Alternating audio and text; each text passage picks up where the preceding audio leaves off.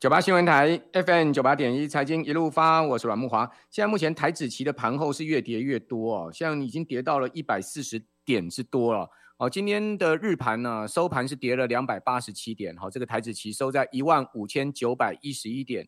哦，那个跌点是比大盘多一点点了，不是多太多了，大概多十一点的跌点哈。但是逆价差高达了一百零九点的逆价差，主要是因为昨天呃是期货的月期权转转仓。这一转仓就有百点的逆价差，所以再加上哦，今天日盘呢又多了十一点的一个差点哦，所以逆价差扩增到一百零九点哦，所以期指呢是已经收破了一万六，好到一万五千九百一十一点，那大盘呢还守住了一万六，好，不过看起来这个期货已经领先表态了，这个大盘一万六啊，明天恐怕是有压力了哈，因为现在目前呃盘后的这个夜盘呃期货已经跌了一百四十点之多啊。哦，所以再把这一百四十点加上去，哇，那个这逆价差已经来到两百五十点的逆价差了哈。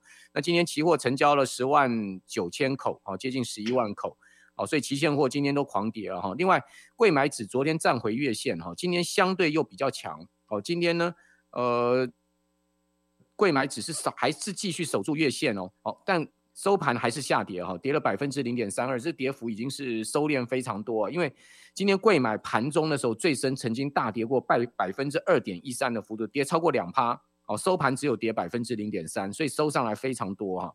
所以等于说今天我看有特定的资金在守贵买相关的股票了哈，把贵买这个撑住哦，把它撑在月线之上。哦，今天收一九七点一一点哈，呃，月线是一九五点二九点。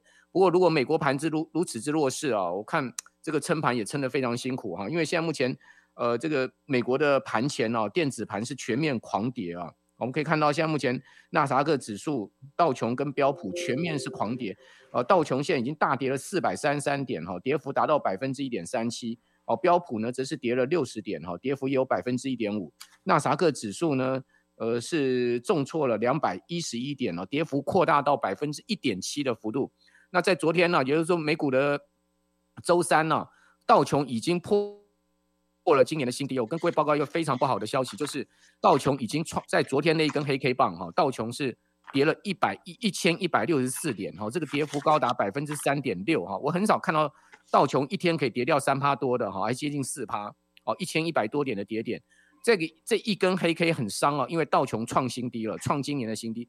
另外标普也是一样哈。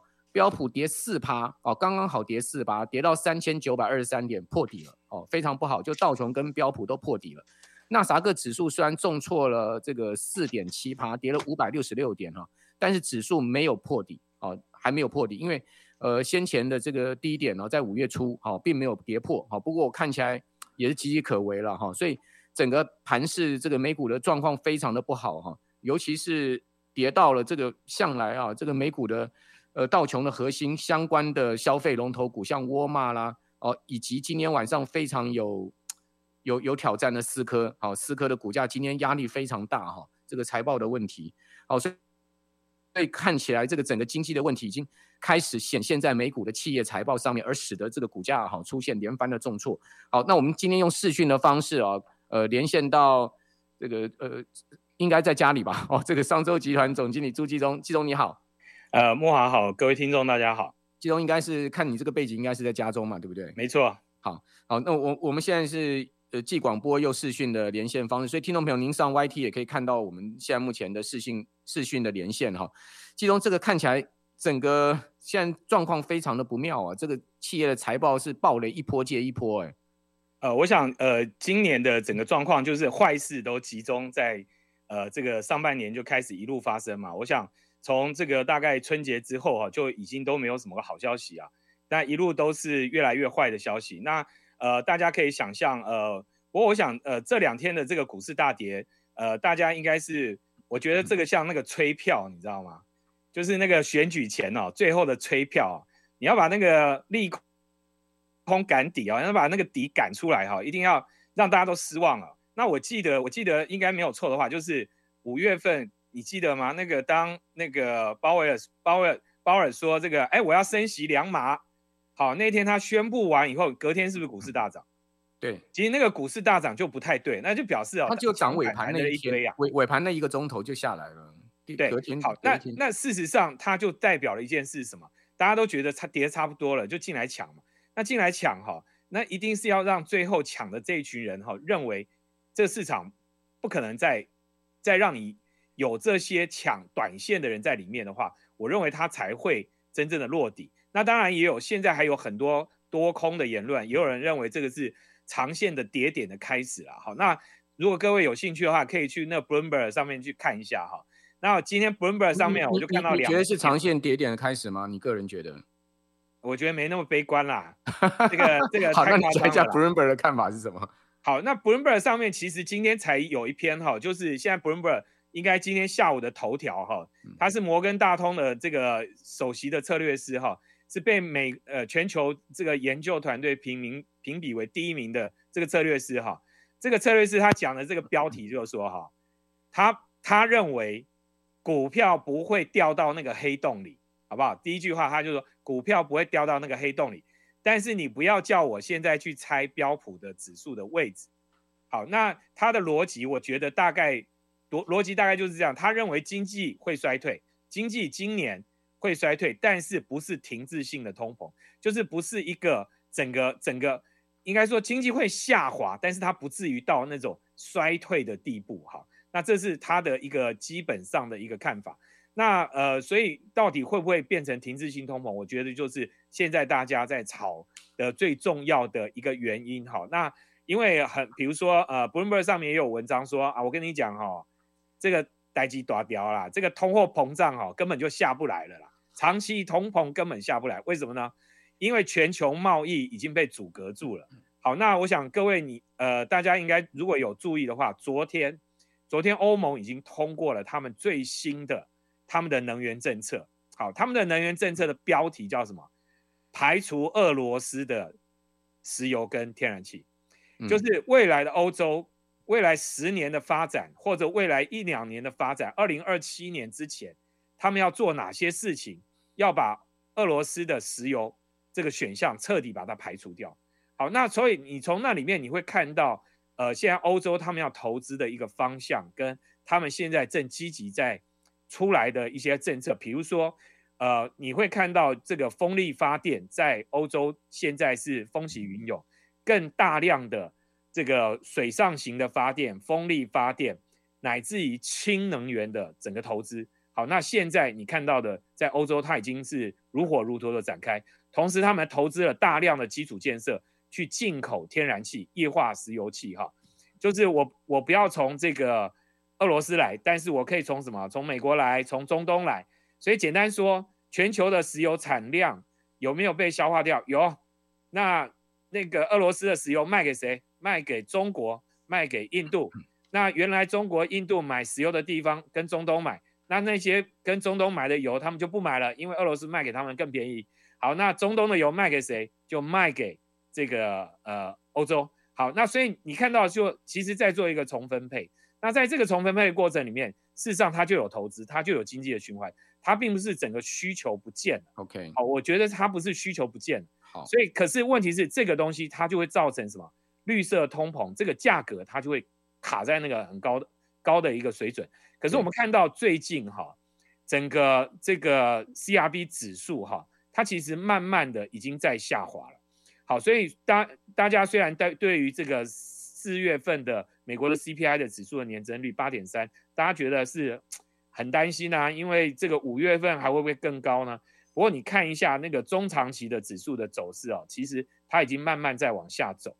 那可是我觉得，呃，为什么？那你说为什么股市会大跌呢？其实有一个最关键因素，我觉得鲍尔的那这两天的谈话是关键，因为他。呃，我觉得这个美国联准会啊，正在引导市场的预期，因为它不能让这些股票市场的投资者再出来乱，因为再出来乱哈，真的会把通膨通膨的压力又升高，所以这个时候其实股市跌一跌，让通膨的压力整个消化掉，其实对整个资金利率的方向其实是比较有一个好处的哈。那这里面有一个数据可以提供给大家参考哈，因为。最近股市在跌的时候，大家就会去看十年期国债的殖利率。好，那各位你看一下，昨天十年期国债殖率先是往上冲，之后就往下掉。为什么？因为就是大量的钱，它就会开始一直做移转。它从股票市场撤退以后，它就会往十年期公债。那问题是，十年期公债殖利率会不会一路往上跑？现在大家担心的是这个嘛？因为前一波在市场上一次升息的时候，十年期公债殖利率最高大概到三点二、三点二五，那大家就很害怕这次会不会冲到三点五去了？好，那有没有可能？当然有可能啊。为什么？那就看我们的这一次的联邦基金利率会调到哪里。短线上面应该冲不到三点五了，因为它一到三。三点一这个地方压力就蛮大，就往下掉了。好，那这个就是关键了。各位，你去看一次下上一次的升息哈，升到那个顶的时候，它往下掉的时候，大概就是它利率升息的极限到就到那个地方。所以你去看，你把时间拉长，过去四十年都是这个样子。我们这边先休息一下，等一下回到节目现场。九八新闻台 FM 九八点一财经一路发，我是阮木花。哦，美国财政部长耶伦已经正式说了。他警告全世界恐怕会陷入停滞性的通膨，哦，他讲说全球啦，他没有单指美国啦，他说全世界恐怕要陷入停滞性通膨。另外小摩啊，哦，就是摩根大通，刚才季中所讲的这家公司啊，摩根大通呃的资产管理部门是说啊，美债最糟的抛售潮可能已经结束。他们讲的是美债，并不是讲美股，好像说美债最糟的抛售潮就是讲呃前一波这个十年期国债殖利率。升到大概三点二附近嘛，然后这个除了除了两年期以以下的这个三年期以下的这个美债都升上超过三趴嘛，就包括三年期的这个呃以上的都升升过超三三趴哦，那一波的抛售潮，日本人出来卖啊。对，日本人卖的那波，他说最高最高已经过去。那另外呢，安联首席经济学家伊尔艾朗哈，他说呢，美国可能会逃过经济衰退，但是没有办法避免停滞性通膨。这个说法跟呃叶伦是一样的哈。但是同样的哈，也有这个美国的投资机构啊，警告说今年呐夏天美国可能会迎来更可怕的深度抛售哦。也就是说，现在多空看法非常的分歧啊。有人是认为其实已经跌得差不多了，但是还是有蛮多机构跟投资分析师哦，都认为说后面还有更严重的抛售。不过我们就线论线呢，你可以看到道琼跟标普昨天破底哈，这其实是很不好的讯号。然后另外那个纳斯达克指数虽然没有破底，但它已经跌入熊市，而且是深度熊市嘛，跌到三十趴嘛。哦，所以这也是为什么我们节目一直建议大家现金要要提高，然后呢，就算你抢短手脚也要快的原因啦。就是说，今年讲实在，这个市场哦，真的是我看到非常凶凶险的一年了。我在金融市场这么多年，也很少看到这么样跌势的一个市场哈。那刚刚讲到说这些，呃，那个美国的最强大的一些消费龙头股，我就讲 Costco 好了。谁没去过 Costco，对不对？全世界，呃，我们刚才讲吧，全世界那个营收最好，就是最赚钱的 Costco 三前三家都在台湾。我不知道大家知不知道，都在台湾。Costco 股价四月初啊，四月初它的股价是六百多块美金呢、跌到昨天多少？跌到剩下四百二十块，这太夸张了。Costco 可以跌掉十二趴一天，就是因为那个它给暴跌的关系。那你想，我就请问季中好了，买 Costco 的人他会想要卖他的股票吗？不会嘛？他我我听到一大堆言论，就说，哎，Costco 是这种股息成长股，然后呃，我们去去买 Costco 去 Costco 的时候，你看到生意那么好，你就想到你自己的股票在赚钱，就很高兴，所以我绝对不会卖 Costco。有 Costco 股价这样暴跌，欸欸，我我我基本上我认为这种想法哈，大大家都要修正哈。什么去星巴克喝咖啡，然后呢看到星巴克那么多人就买星巴克的股票。为什么？我我我先讲一下，哎，欸，其实我今天来上节目，我特别把我们这一期啊周刊啊商业周刊里面有一篇哈文章哈，两篇文章就是讲奇异哈，奇异这档股票哈，各位你知道奇异这十年来市值跌了多少？股价跌了五十 percent。它从两千年开始起算，二零零一年哦，市值的巅峰哦是四千八百六十七亿美金，现在剩下多少？八百二十一亿美金。哎，奇异是不是伟大的公司啊？奇异绝对是伟大的公司啊！好，这一家伟大的公司现在整个市值这二十多年来是缩水了八十三个 percent。所以今天依萍问我说啊，今天题目叫什么？哈，就是你如何避开哈那个会解体的成功企业，因为你现在看很成功嘛。可是它未来有没有可能解体啊？它有可能解体哦。你现在奇异已经快要解体了。我们讲解体是什么？就是奇异在这个杰克威尔许啊，因为他以前有一个伟大的管理者叫杰克威尔许。那杰克威尔许的年代啊，他为什么能成功？因为他不断的诟病，他不断的诟病哈，他在十年之内哈，他他几乎啊，他买了一千家公司，你知道吗？平均哈很快速的速度不断的在诟病，他买什么 RCA 啦，好，所以他以前是从这个这个他他说他以前哈他这个到他的传人哈这个伊梅特，他们都在投资媒体，好，他们他他们号称你知道吗？伊梅特还投资谁？他投资 Steven Spielberg。嗯，他说我跟你讲，我是媒体的老板，媒体的老板，好吗？媒体的媒体的投资媒体，我是媒体的老板。可是你看到今天，他们过去不断的诟病、诟病、诟病，到今天，他们现在要开始把他们的公司拆解开来，把他们的公司十几家公司要开始分割了。那你就看到说，其实这里面，呃，就是你千万不要买到那个一代拳王的公司。好，那所以现在成功的公司，那当然我不是说 Costco 或者是，对不对？我当然不是这意思啊，哈。所以你你你没有暗指 Costco 就对了哈。对，那这当然这这样不可能了。我们何德何能？我们没研究，绝绝对不敢乱讲。但是我们要讲说，现在非常成功的公司，那你还是要研究一下，它到底有没有些元素哈，它是有可能是去种下它的一些大祸。那我们呃，因为我们出了一本书哈，叫《奇异的衰败学》。好，这是我们最新出的书。那我想，为什么要出这个书？哈，有一个非常重要的一个背景，因为我想，经过去呃这两年股市的大涨，那事实上大家都看到很多，大家都看机会嘛。那我想最近哈，各位你去看一下比特币好了，嗯，好不好？一年前大家就一直在疯什么元宇宙 NFT，然后最近呢，最近你看到 NFT 几乎是血流成河。我们现在要去谈的是什么？现在最夯的课是谈。NFT 的踩坑为什么会踩坑？很多公司都 踩了，这也太快了吧！NFT 才夯不到一年的时间就，就就已经变现坑了。没有，已经有人踩坑了。就是说，知道啊，他们不是说 NFT 没搞头了，没有机会了。我们也不是说比特币没机会，虚拟货币还是会起来。可是你看到他最近的那个跌势，那个凶猛的那个样子，你就知道，哎，很多人是蹭热度的，很多人是赶热潮的，那很多人。在里面可能很成功的，那我们要告诉大家，其实你要去仔细的去拆解企业的可能衰败的原因，因为你看到这些衰败，它有可能是未来你你你你现在进去了买了以后，你最好能够在高档卖掉，不然的话，你你到它下来的时候，你看看奇异现在这个样子啊，你就会后悔啊。那朱朱大哥，你可不可以预预测一下下一家奇异是谁啦？哪一家成功企业现在看起来未来会解体啊？有人就在讨论说 Apple 会不会是？真的吗？好，不是，我是说有人讨论 Apple，但是就我们的立场，我们认为 Apple 不是。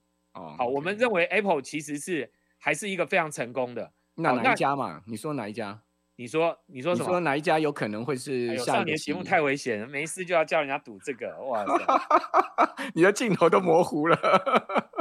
好。我我只能我我想一下，我想一下好，你让我想一下。那让你想一下，那个你有准备第二篇嘛？说这个台场从追料变清库存，哦，海水退潮看这三类股。好，啊，那我想这个清库存就是我想我们最可以在这一次哈，你可以去想哈，我们都不要去讲长期的成功哈。过去两年哈，过去两年你看到非常多的产业因为供应链的整个调整，所以它其实是供过于求非常严重的。我讲举第一个例子叫脚踏车。好，那脚踏车其实我看到一些脚踏业者，去年在脚踏车业者哈的告诉我的那个状况哈，告诉我一个非常妙的状况。他说他们可以把三十年的库存全部一次卖掉，对，三十年的库存都拿出来卖了，所以卖到没东西卖了，你知道吗？跟 MCU 一样啊。哎，对，好，那可是脚踏车业者啊，有一些零配件的业者就已经告诉我，他们发觉现在他们其实从大概今年年初开始，他就发觉下游在拉货的速度都已经变慢。所以我跟你讲，市场不可能有有那种永远哦需求都是这么旺盛的，所以你你会看到从终端消费品开始一路去调整，那这个调整的过程里面，你看到的第一个，好，第一个就是说，比如说电子业的下游跟消费品直接相关的，所以你看到 NB，你看到像脚踏车，好，这些消费品的东西，你看到的像这种运动产业的 Peloton 这些东西，它都出现了一些状况。